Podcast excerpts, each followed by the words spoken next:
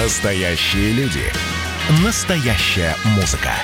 Настоящие новости. Радио «Комсомольская правда». Радио про настоящее.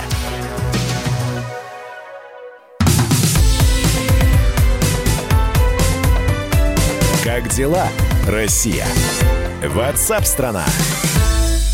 С вами Елена Фонина, и мы будем говорить о самых главных и значимых темах и событиях сегодняшнего дня, но есть те события, которым уже не один день, они продолжают по-прежнему волновать э, наших радиослушателей, ну и не только их, потому что это то, что, наверное, касается многих, как изменить жизнь к лучшему. Может быть, с таким посылом люди выходят на улицы, а может быть, э, как будто копеечку заплатили, а может быть, э, действительно просто представители оппозиции подхватили, ну, модную тему и вывели э, несколько сотен или, может быть, тысяч людей на улице. Почему такое длинное вступление? Дело в том, что, я думаю, вы догадались, на Дальнем Востоке по-прежнему проходят митинги в поддержку Сергея Фургала. И что является основой этих митингов? Действительно ли их э, заботит э, судьба Фургала или здесь уже другие мотивы? Вот об этом мы сейчас и спросим политического обозревателя «Комсомольской правды» Владимира Варсобина. Э, Володь, здравствуй. Да, да, здравствуйте. Да, но э, смотри, когда речь идет о конкретном человеке, о его судьбе, э, о том, что он сделал там для города, края или так далее, э, это понятно. Когда э, начинаются протестные акции, которые проходят уже отнюдь не в Хабаровске, а в других городах э, Дальнего Востока, возникает вопрос, а что лежит в их основе? Чего хотят люди? А, ну, надо просто вспомнить, что было раньше. А, раньше был э, Шпорт, э, губернатор э, Зинорос, вот, при котором здесь все достаточно, ну, все увидало. Цены росли на недвижимость, на дома, тут город маленький, все-все знают. Вот. И такая вот тоска такая была, если послушать местных, там, в общем-то, они, как каждый занимался, конечно, своими делами, и все понимали, что, в общем-то, все столько ухудшается и так далее. Но тут еще моральный аспект был а все-таки Шпорт не выстроил отношения с людьми, он вообще был такой замкнутым человеком, и в большом счете он не пользовался никаким, никакой популярностью. Я сейчас вот рассказываю про этого губернатора, я думаю, что многие слушатели примерно вспомнят о своем губернаторе. Ничего, никаких отличий нет. Это обычный среднероссийский губернатор. Ну и появился вот э, на волне протестной два года назад Фургал, который стал э, работать совершенно по-другому. Это был какой-то новый тип губернатора. Вот, был свежий, такой свежий ветер, хотя это много популизма было, конечно, это и, по, по сути, много было технологий, но влюбил в себя народ, вот, и можете себе представить, вот вы влюбились в человека, да, его раз выбирать. Ну, здесь и даже не о Фургале больше дело, а о том, что люди потеряли надежду, люди же надеялись. Может быть, они потом бы и разочаровались в этом губернаторе, но вот их как бы срезали именно в тот момент, когда надежда была на, на, на подъеме. И вот это все накопившиеся социальные проблемы, проблемы дальневосточников, э, тоже, кстати, трудно понять тем, кто живет на среднерусской возвышенности. У них, у них здесь свои такие проблемы, связанные с природой, с рыбой, связанные с перелетами, связанные с оторванностью вообще Хабаровска от большой земли. И это вот наложилось, это какой-то такой идеальный, идеальный взрыв. То есть э, слишком много причин совпали. И теперь, чтобы успокоить город, его надо как-то чем-то чем какая-то какая моральная сатисфакция должна быть, чтобы люди поняли, что а, они победили. То есть здесь просто люди вышли за, за победой, моральной победой. Хорошо, вот, Володь, что... а что будет означать эта победа? Ну, понятно, что Фургала э, губернатором, естественно, не сделают. Э, понятно, что, может быть, какие-то накопившиеся проблемы э, в плановом порядке будут решать местные власти. Это ясно. Какой победы ждут люди? Вот чего они хотят? А, ну, они буквально недавно сформулировали, с трудом сформулировали это требование. А, они хотят, чтобы суд проходил в Хабаровске, и суд был присяжных. Ну, согласитесь, странное для э, требования для улицы, да, то есть удивительно даже. Это вообще говоря, не это суд должен решать, э, с одной стороны. С другой стороны, вот э, они сейчас на самом деле находятся в режиме ожидания нового губернатора, он появится завтра. И по большому счету я ему не завидую, этому парню, потому что я не знаю, как он вообще будет разговаривать. То, что у, Лю, у Жириновский, ЛДПР своими выступлениями, неосторожными, кстати, э, внесли надежду горожанам, что возможно вообще вернуть Фургалу.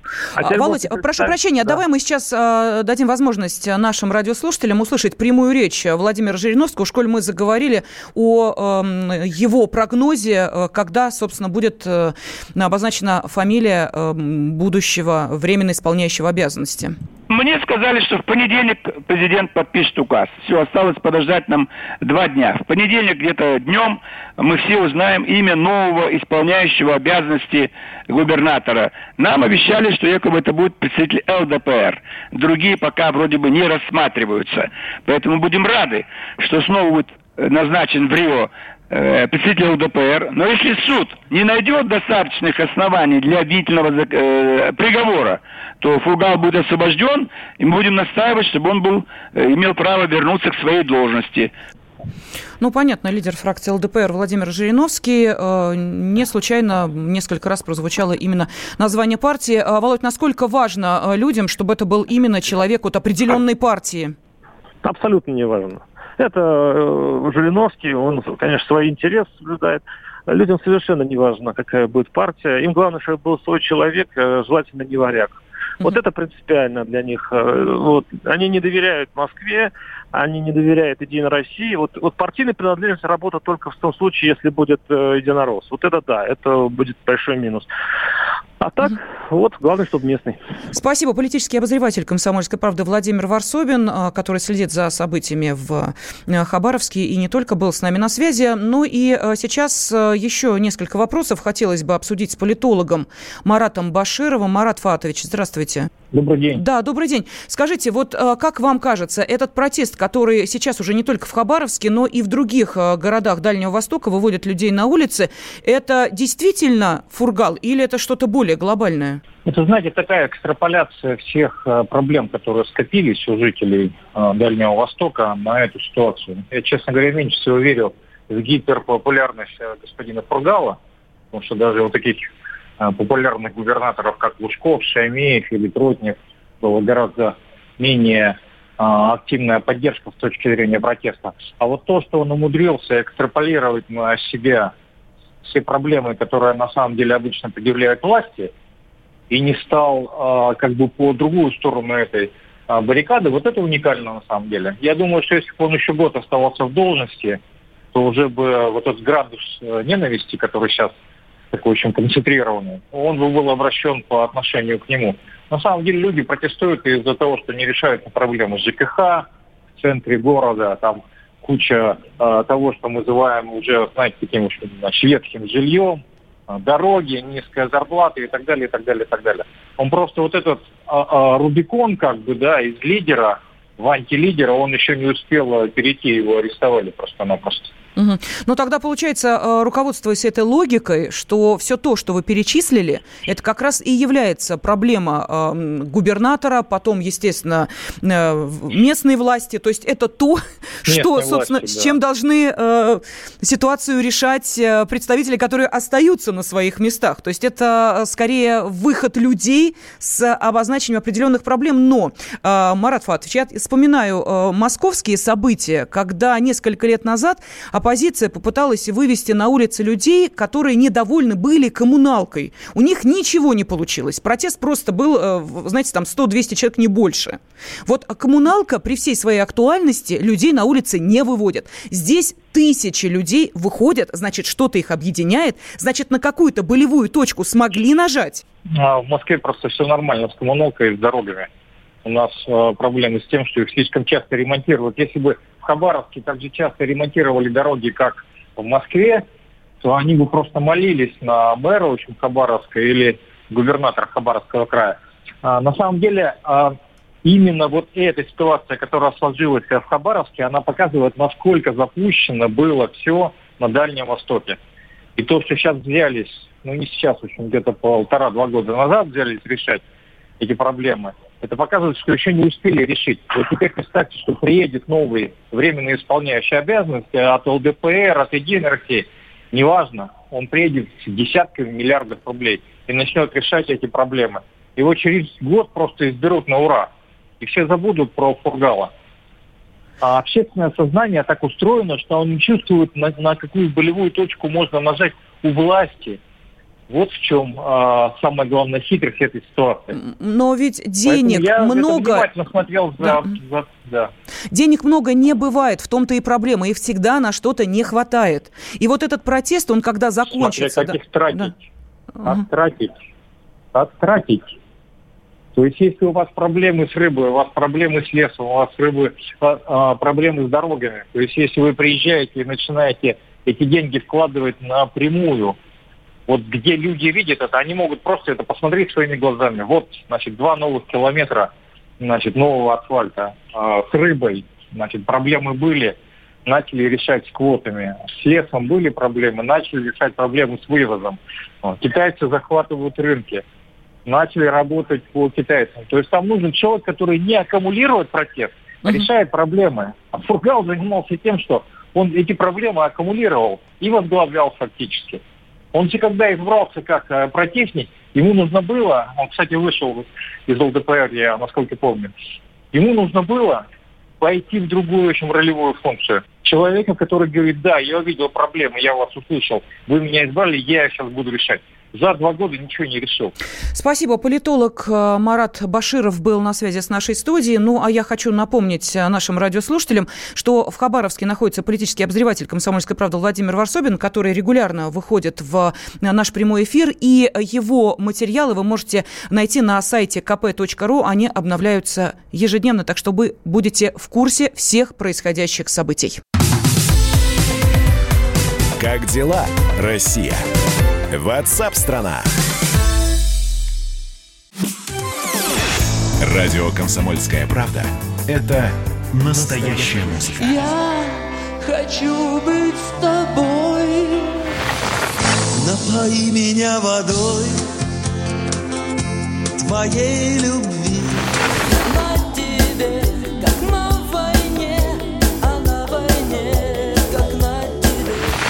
Настоящие эмоции Это то, о чем я, в принципе, мечтал всю свою сознательную жизнь. и настоящие люди.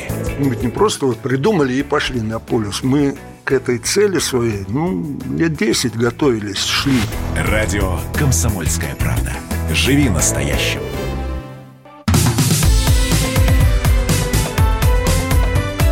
Как дела, Россия? Ватсап-страна! Ну и вопрос денег мы сейчас с вами продолжим, но уже денег относительно каждой семьи, потому как э, журналист «Комсомольской правды» Наталья Варсегова решила на досуге подсчитать, э, а, собственно, каковы те самые реальные деньги, которые нужно израсходовать на, на питание, воспитание, э, ну а также одежду и э, различные технические новинки для одного ребенка. И сумма у нее получилась достаточно солидная, если брать от рождения до э, совершеннолетия, ну, можно взять, конечно, и э, чуть дальше, э, то получается где-то порядка э, 9 миллионов рублей. Ну, туда входит все, одежда, обувь, лекарства, памперсы, горшки, коляски, а дальше начинается одежда, кроссовки, э, э, мобильные телефоны и прочее, прочее, прочее. Сумма солидная. Вот так скажи семье, что э, тебе придется выложить за, ну, допустим, 18 лет порядка 9 миллионов рублей, как-то народ вот испугается и подумает, ой, откуда я такие деньги возьму? Ну, может быть, э, те виды детских пособий, которые сейчас есть в нашей стране, как-то немножечко эту финансовую ситуацию сглаживают. И вот давайте об этом поговорим с председателем наблюдательного совета Института демографии, миграции и регионального развития Юрием Крупновым. Юрий Васильевич, здравствуйте.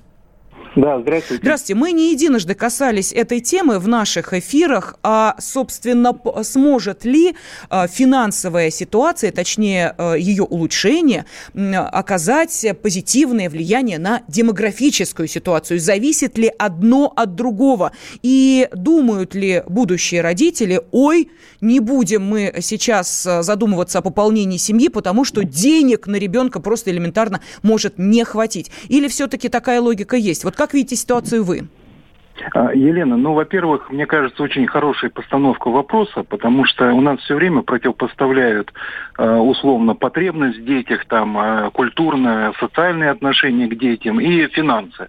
Мол, будет много денег, а детей больше не будет. Или наоборот, что вот смотрите, там в Нигерии, в Афганистане денег мало, а детей много и так далее. Вопрос очень хороший, потому что пора экономику э, деторождения и детовоспитания серьезно и обсуждать, и строить как государство. В этом плане, смотрите, а давайте с другого конца подойдем сначала. А вот ребенок родился в семье, а сколько он потом государству принесет прибыли? И по разные подсчеты, ну, порядка миллиона долларов. То есть миллион долларов это то, что, э, грубо говоря, тот доход, та прибыль, тот профит, который каждый рожденный человек дает государству.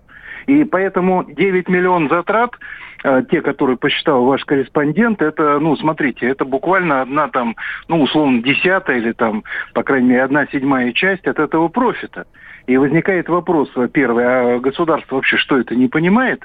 То есть вот эти пособия, которые часто очень небольшие и недостаточные по сравнению там с ЕС и так далее. То есть вот, вот первый вопрос. Второй вопрос.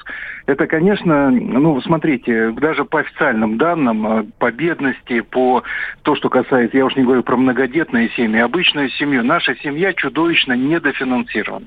Поэтому как это исправить? Да, и через зарплаты, через экономику, но и через пособие. Причем не надо это увязывать, ведь сегодня такая страшная вещь, как увяз с так называемой э, нуждаемостью. То есть, ага, вот семья нуждаемости, у них там на каждого члена семьи меньше прожиточного минимума, мы им поможем.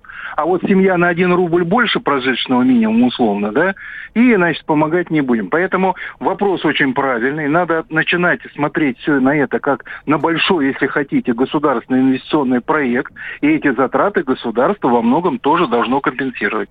Ну, а деньги-то откуда брать? Опять же, да, вот это вопрос э, денег, который задают многие. Э, пенсионерам плати, детям плати, многодетным семьям плати, пособие плати. И начинается. Э, есть деньги в государстве? Ну, даже, я даже боюсь отвечать на ваш вопрос, Елена. Потому что если я сейчас начну рассказывать, куда какие деньги ушли уже и уходят, угу. и только официально, ведь смотрите, по официальным э, данным там Мирового банка и так далее, куда-то было выведено за последние 25 лет около полутора триллионов долларов. Куда-то за границу исчезли из страны. Но я вот не буду это больше обсуждать. Вот, э, считаю ваш вопрос провокационным в том плане, ну, шучу, конечно, но в том плане, что э, не только деньги есть, и их можно аккумулировать и мобилизовывать, а задачи просто такой нет, но и, ведь еще раз повторяю, давайте в инвестиционной логике. Примерно, понимаете, это вопрос, а корова стоит дорого. Да, корова стоит дорого, но ведь э, она потом молоко дает и так далее. На самом деле, без детей, как показывает вся, э, вся западная Западная Европа сейчас.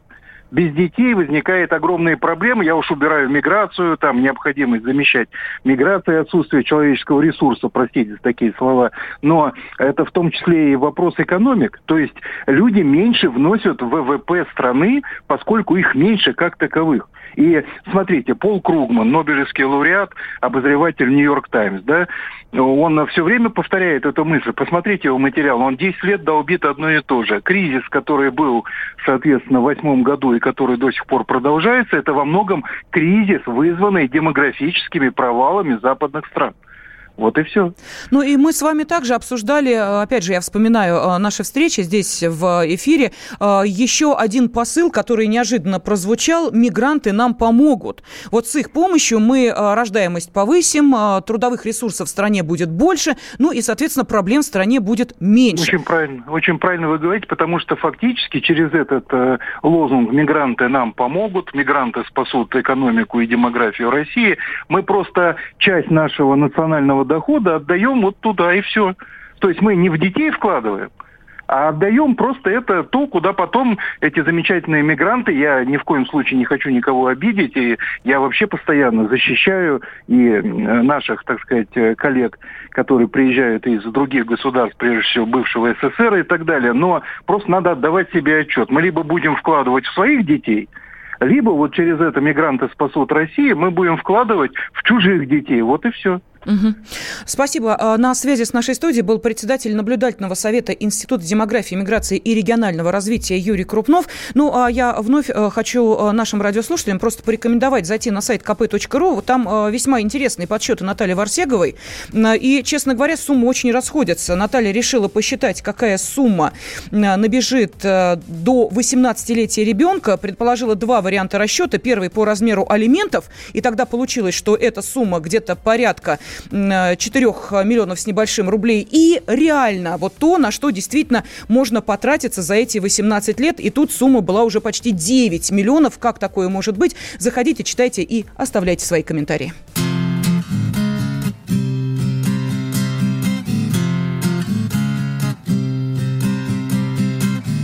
Белый шум на мониторе пыльного окна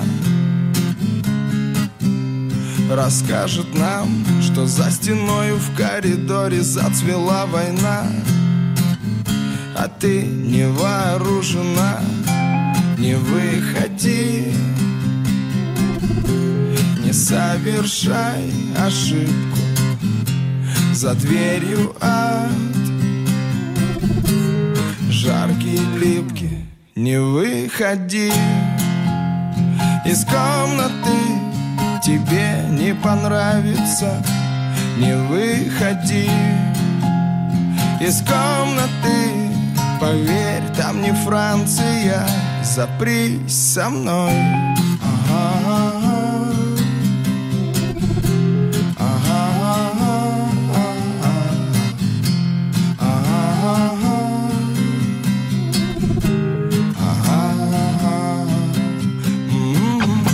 Нашим солнцем будет лампочка Ильича Хочешь выключай. Ты знаешь Бродского, а я знаю, как молчать. Вот так наизусть молчать Не выходи. Там все по старой схеме. Не выходи. Забудь про время Не выходи Из комнаты. Тебе не понравится. Не выходи Из комнаты. Поверь, там не Франция. Не выходи Из комнаты. Тебе не понравится. Не выходи из комнаты Поверь, там не Франция Запри со мной. Ага.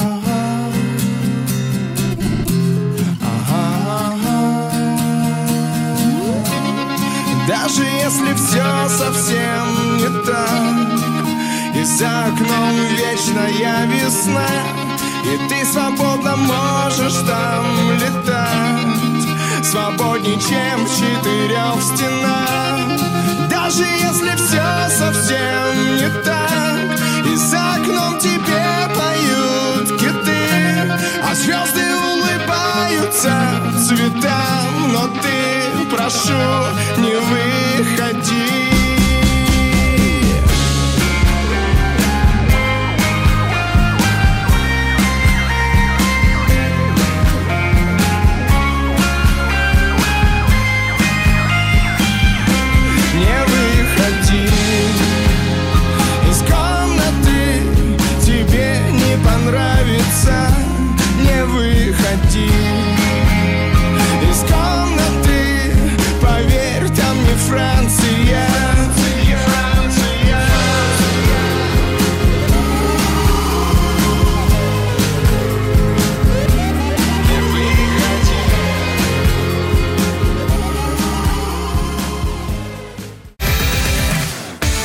Настоящие люди.